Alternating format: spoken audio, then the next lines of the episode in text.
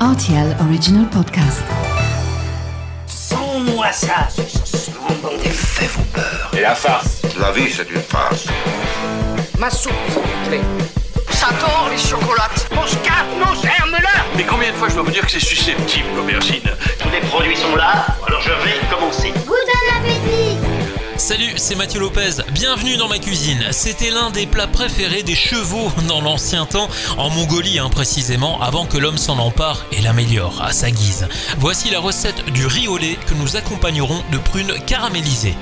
Pour réaliser ce plat pour 4 personnes, vous aurez besoin de 130 g de riz rond, 1 litre de lait entier, 100 g de sucre, une gousse de vanille, 50 g de beurre et 6 prunes. Dans un premier temps, on confectionne le riz au lait, vous versez le lait dans une casserole puis vous ajoutez 50 g de sucre, le riz et quelques grains de vanille que vous gratterez après avoir fendu votre gousse en deux.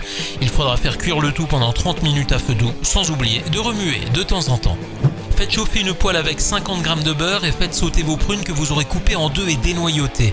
Après 2 minutes de cuisson, vous les sucrez sur le dessus et vous les retournez pour entamer 2 minutes de cuisson supplémentaire. Une fois que les prunes sont bien caramélisées, vous stoppez la cuisson et vous laissez tiédir tranquillement. Pour terminer, je vous recommande de servir ce délicieux dessert dans des ramequins en formant un joli dôme de riz recouvert de 2 à 3 demi-prunes caramélisées sur le dessus.